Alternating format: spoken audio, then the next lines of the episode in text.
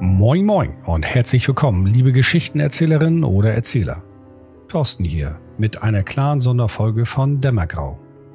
Dieses Mal betrachte ich die Banu Hakim bzw. die Asamiten und im dunklen Zeitalter als Clan der Jagd bekannt. Ich wünsche dir dabei viel Spaß.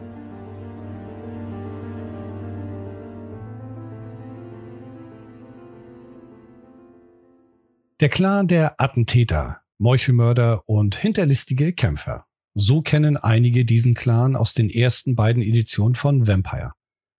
Dieser Clan hat meiner Meinung nach die wohl offensichtlichsten und meisten Änderungen erfahren dürfen. Wie immer bei dieser Sonderfolge gehe ich nicht auf den Clan an sich ein, da gibt es schon viele Videos, Podcasts und weiteres im Netz.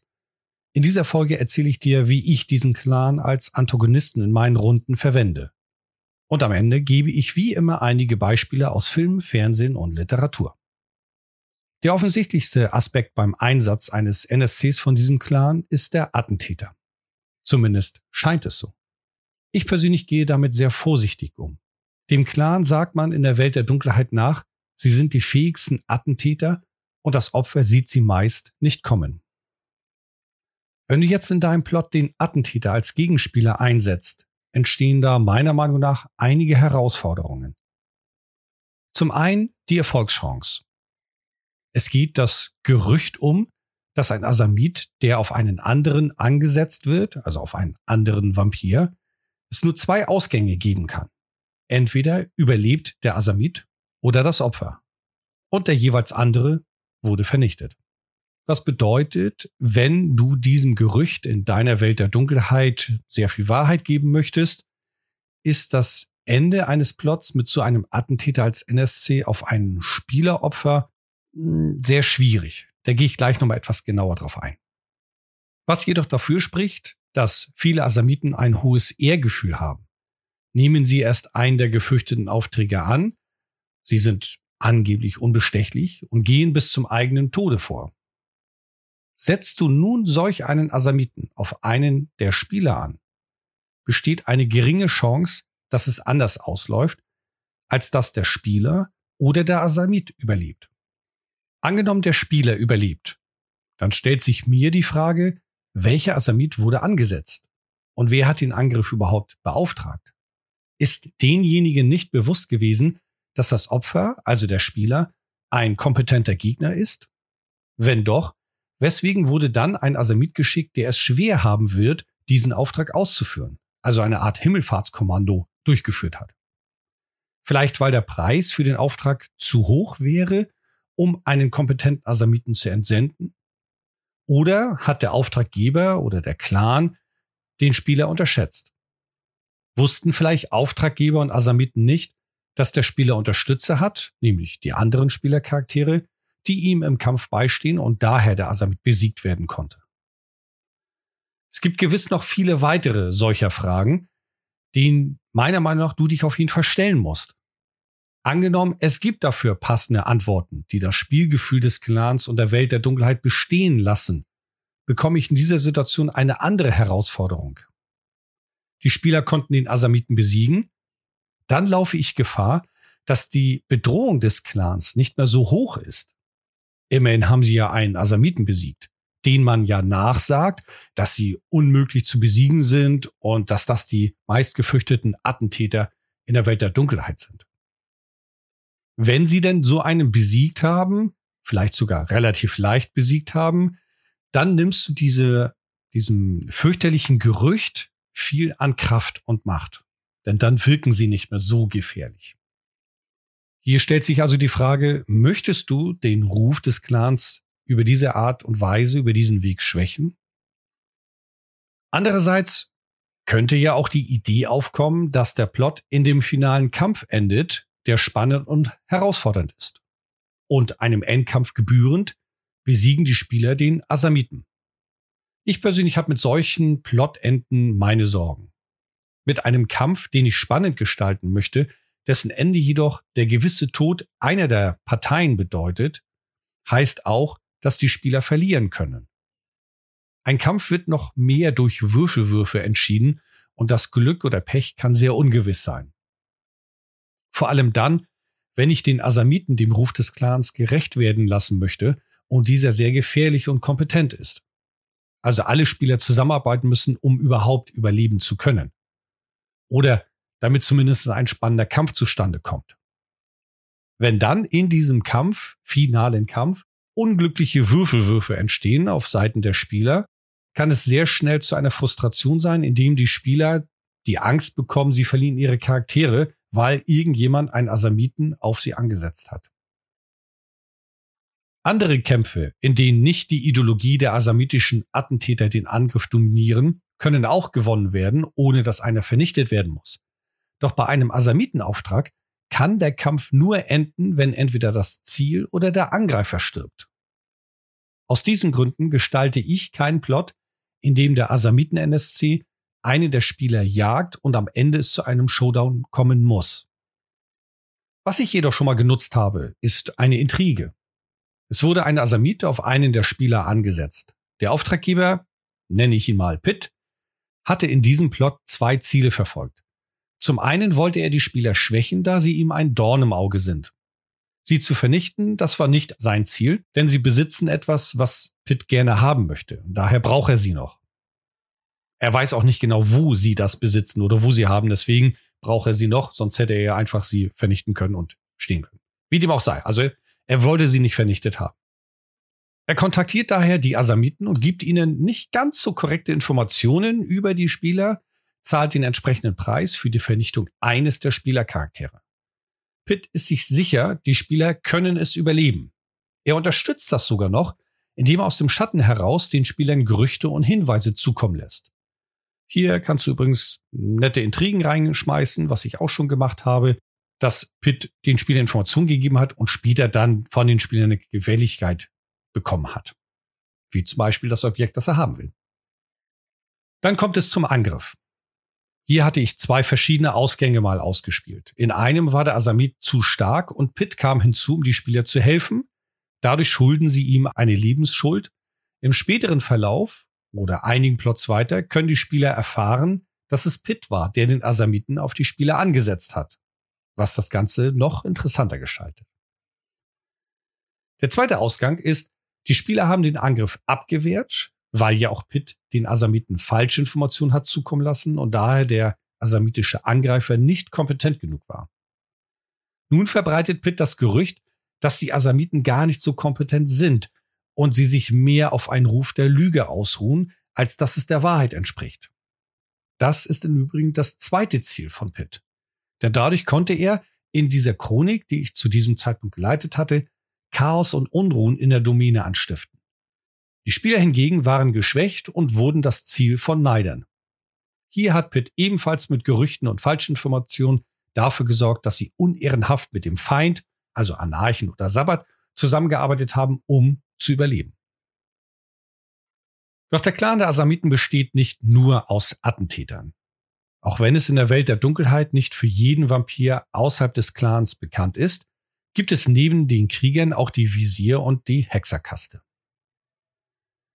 Mit den Hexern habe ich hin und wieder den klaren Kontrast zwischen ihnen und den Tremeren angefeuert. Ein Kampf der Taumaturgie bzw. Blutmagie, in welcher die Spieler mit hineingezogen werden. Zum Beispiel könnte eine Asamitin-Hexe die Spieler beauftragen, ein magisches Artefakt oder taumaturgische Schriftrolle von einem Tremeren zu entwenden. Oder umgekehrt. Der Tremere beauftragt die Spieler, die dann in die Zuflucht des Asamiten-Hexers eindringen müssen. Asamiten können auch als nützliche NSCs in deine Plots integriert werden. Insbesondere die Visiere, sie sind gute Informanten und Berater.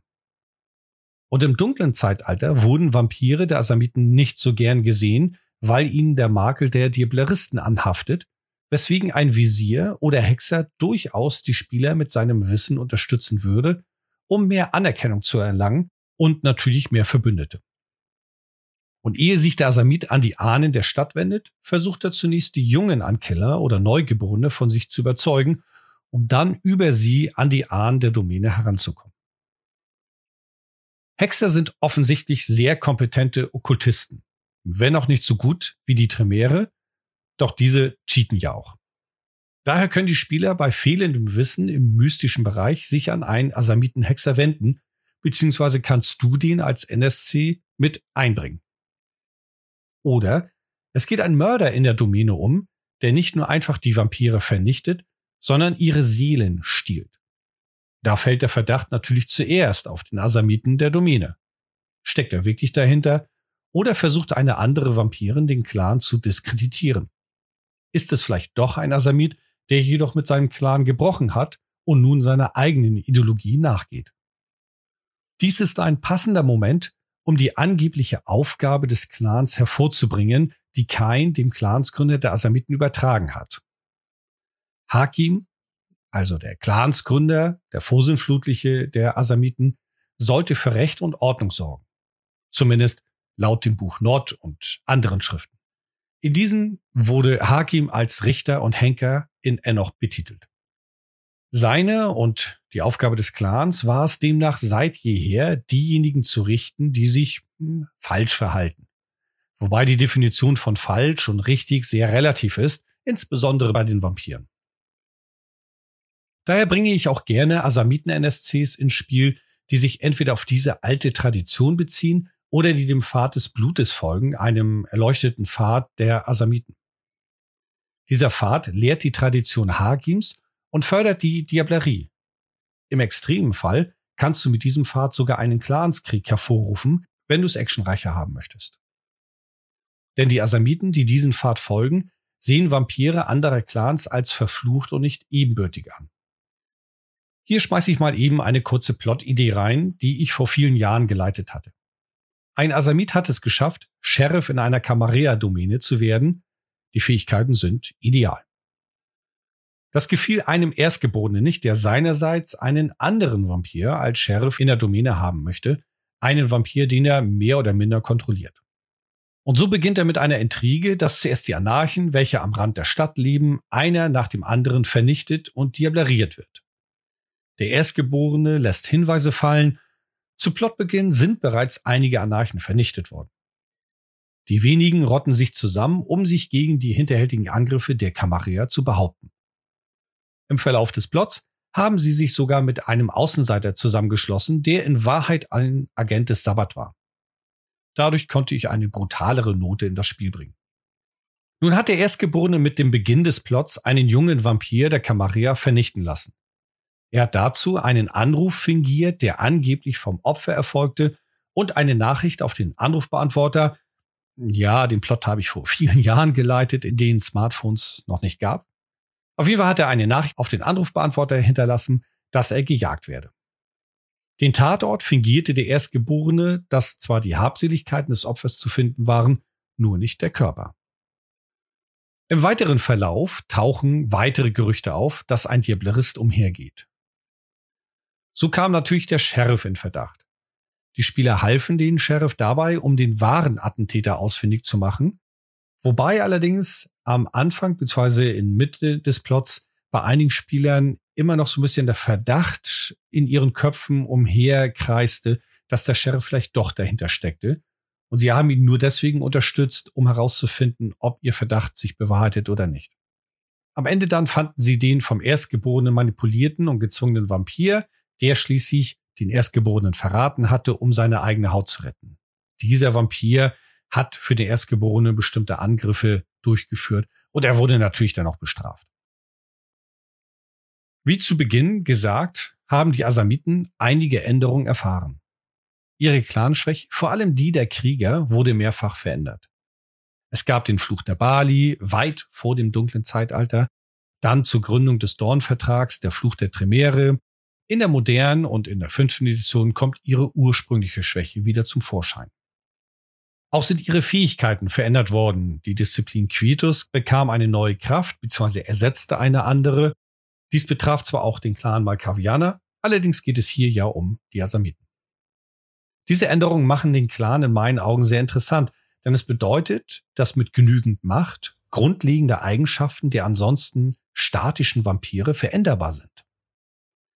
Wahnsinnige Methusalems, die an Überschätzung leiden, können auf die Idee kommen, dass sie noch ganz andere Dinge bei Vampiren ändern könnten.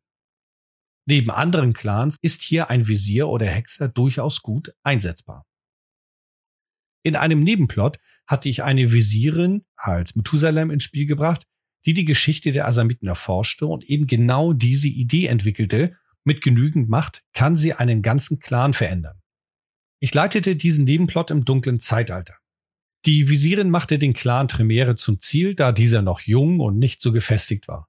Das Ganze artete in einem brutalen Showdown aus, in dem sich alle Vampirclans gegenseitig misstrauten. Das Vertrauen des Klüngels der Spieler geriet unter Druck und sie mussten sich gegen Misstrauen und Verrat behaupten. In der fünften Edition von Vampire ist der Clan meiner Meinung nach noch interessanter geworden. Durch das Erwachen Urschulgis, einem Kind von Hakim, und der Aufhebung des Tremere-Fluchs gerät der Clan in einen Zwiespalt. Ich empfehle dir hierfür die Quellenbänder Forbidden Religions aus der V5 sowie aus den älteren Editionen das Buch Kinder der Nacht, in dem Urschulgi beschrieben wird. Die Werte sind dabei egal, sondern viel interessanter seine Hintergrundgeschichte und natürlich das Tagebuch des Beckett. Auch die Clans-Romane sind durchaus interessant, um das Schisma des Clans deutlicher zu erkennen. Bereits während der Jubiläumsedition der V20 gab es Gespräche zwischen einigen Asamiten und der Camarilla. Die fünfte Edition nahm das mit auf und nun ist ein Teil der Asamiten, der Banu Hakim, eben ein Teil der Camarilla. Einige Banu Hakim suchen Schutz in der Camarilla, die diese Unterstützung dankend annehmen, da sie selber, also die Camarilla, derzeit schwach aufgestellt ist. Doch wusste die Camarilla, was sie sich da ins Boot geholt hat? Die Jäger-Uschulgis bringen Unruhen dorthin, wo sich die Abtrünnigen des Clans aus ihrer Sicht aufhalten. Hiermit kannst du interessante NSCs einbringen, die überleben wollen. Jüngere Asamiten, jüngere Banu Hakim sehen vielleicht den Kult um Ushulgi als veraltet und sind davon überzeugt, dass diese zu sehr in alten Traditionen behaftet sind. Gehe ich noch weiter, und die Banu Hakims der Kamera wollen nicht einem uralten Wahnsinnigen folgen, der schon eher als eine Art Blutgott zu sehen ist, als ein Vampir, der versucht zumindest etwas an der Zivilisation und Moralvorstellungen zu halten. Auch kann natürlich interessant sein, ein Krieger von Ushulgi, der Jagd auf einen Banu Hakim in der Domäne macht. Dieser Banu Hakim wendet sich hilfesuchend an die Spieler und die müssen sich nun gegen diesen Krieger Banu Hakim zur Wehr setzen. Wie schon angekündigt, erzähle ich dir von einigen Figuren aus der Literatur, Games sowie Film und Fernsehen, die mich für Asamiten, Banu Hakim, NSCs inspiriert haben. Die Assassin's Creed-Reihe erwähne ich nur kurz. Wenn du diese kennst, weißt du, dass es dort viele Ideen gibt, welche du aufgreifen kannst. Nicht nur für NSCs, sondern auch für kleine Plots oder Hürden, welche du deinen Spielern in den Weg werfen kannst. Diejenigen, die diese Spielreihe nicht kennen, es geht um einen Kult der Assassinen, die weit in die Vergangenheit der Menschen zurückreicht. Ich persönlich finde die ersten Teile des Spiels sehr gut. Mir gefallen sie heute noch. Wenn du ein Gamer bist und auf Actionspiele stehst, empfehle ich dir da mal reinzuschauen. Es gibt auch eine Verfilmung von dem Spiel. Sowohl in dem Film als auch in den Spielen ist eine Idee im Mittelpunkt. Mit einer speziellen Technik und einem Gerät, können die Erinnerungen der Vorfahren von Personen nachempfunden werden. Eine interessante Idee, wie ich finde, die in der Welt der Vampire, der Welt der Dunkelheit durchaus nutzbar ist. Die Hebleristen nehmen einen Teil der Seele des Opfers auf. So könnten sie deren Erinnerungen nachempfinden. Doch in dieser Folge soll es nicht um Plotideen gehen, sondern um den Clan an sich. Daher springe ich gleich weiter. Also die Spielreihe und der Film, die haben mich im Allgemeinen inspiriert. Als nächstes werfe ich die John Wick-Filme rein. Abgesehen von dem Hauptprotagonisten gibt es dort sehr interessante Figuren, die mich zu einigen NSCs inspiriert haben. Winston zum Beispiel, gespielt von Ian McShane. Anhand dieser Figur habe ich einen Banu Hakim in eine Domäne gebracht, der eine ähnliche Position und Organisation aufgebaut hat. Zwar nicht weltumspannend, nur innerhalb der Domäne. Dabei war sein Hotel ein Elysium und er unterstützt die Kamarier sowie die Anarchen. Mit einem Handel des Prinzen und des Barons konnte er die neutrale Stellung behaupten. Aus derselben Filmreihe, genauer gesagt aus dem dritten Teil, hat mich die Szene in der Wüste inspiriert, in welcher John Wick auf den Ältesten traf. Die Asamiten sprechen auch immer von dem Ältesten in Alamut, dem Hort des Clans, in dem auch angeblich Hakim seinen Schlaf der Vorsinnflutlichen schläft. Dabei ist der Älteste der Anführer des Clans als Vertretung für Haki. Demnach müsste jetzt ja Urshulgi der Älteste sein. Bei einem Asamitenspieler aus einer langen Vampire-Kampagne hatte ich vor einem Jahr diese Szene ähnlich aufgebaut.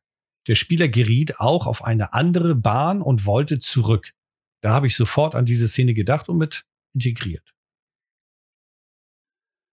Eine andere Figur aus einer Serie und Verfilmung hat mich auf einen interessanten Asamiten gebracht. Das ist allerdings auch schon echt lange her. Es handelt sich dabei um Face von A-Team. Erster Gedanke, der hier vielleicht kommt, äh, der passt doch eher zum Toriado, um mal bei Klischees zu bleiben. Ich breche gerne mit Klischees und schaue, was dabei herauskommt. Das habe ich auch bei ihm gemacht. Und heraus kam ein Asamit, der mit Charme und Überzeugung sich durchscharwenzelt hat und wenn er mit seinem Opfer alleine war, schlug er zu. Seine kämpferischen Fähigkeiten sind rudimentär gewesen, denn dafür waren seine Vorbereitungen umso ausgefeilter. Mittels vergifteten Klingen brauchte er nur nah genug an sein Opfer herankommen. Ich sah zwei weitere Vorteile in diesem NSC. Zum einen wirkte er meist auf den ersten Blick eher wie ein Nichtkämpfer. Also geriet er seltenst in Verdacht, wenn von einem Attentat die Rede war. Zum Zweiten konnte er mit seinen ausgeprägten sozialen Fähigkeiten sich Zugang zu vielen Bereichen verschaffen, als auch Handlanger, die für ihn Ablenkungsmanöver starten oder ihm Informationen und Werkzeuge verschafften. Wenn jemand Sprengstoff besorgt, fällt der Verdacht ja meist erst auf den Käufer, wenn es zu einer Explosion kommt. Mein nächstes Beispiel hat mich zu zwei NSCs und einer Plotidee inspirieren lassen. Ich rede von dem Buch Sakrileg von Dan Brown Dazu gibt es auch eine Verfilmung. Mir gefiel die Idee hinter Silas, dem Attentäter und Schüler von dem Lehrer, als auch Bischof Arigarosa. Für meinen Plot hatte ich die beiden Figuren zusammengetan. Beide sind von ihrem Glauben überzeugt und meinen, das Richtige zu tun. Im Plot war der Bischof ein Visier, der dem Asamitenschüler als Mentor zur Seite stand. Vor allem Arigarosa fand ich sehr inspirierend für einen Asamiten, der nicht die Klinge führt. Und zu guter Letzt möchte ich Blade mit erwähnen. Als ich den ersten Film gesehen habe, überkam ich sofort die Idee eines Asamiten, der mit einer kleinen sterblichen Organisation Jagd auf die Keinskinder macht, die gegen die Tradition verstießen. Die Organisation habe ich in zwei Stufen unterteilt, Diejenigen, welche glauben, sich gegen Verbrecher, Intriganten und tyrannischen Menschen aufzulehnen, sind die Sterblichen dieser Organisation. Sie habe ich meist oft als eine Art von Vampirjägern eingeführt. Anders daher, weil sie zwar Jagd auf Vampire machen, jedoch nicht aus den Gründen wie die Jäger aus der Hunter-Reihe von Vampire bzw. Welt der Dunkelheit, sondern weil sie die bösen Vampire jagen. Die nächste Stufe, die Stufe darüber, sind diejenigen, welche nicht nur aufgestiegen, sondern die Gule des Asamiten sind. Ihre Aufgabe ist es zum einen gewesen, die Organisation am Leben zu erhalten, also sich um Bürokratie, Finanzen zu kümmern, als auch den Asamiten in seinem gerechten Kampf zu unterstützen. Während die sterblichen Anhänger eher gegen die Handlanger und Verbündeten der Ziele des Asamiten geschickt werden, kümmert sich der Asamit und seine Gule um die Ziele selber, also um die Vampire, welche eben gegen die Tradition verstoßen haben.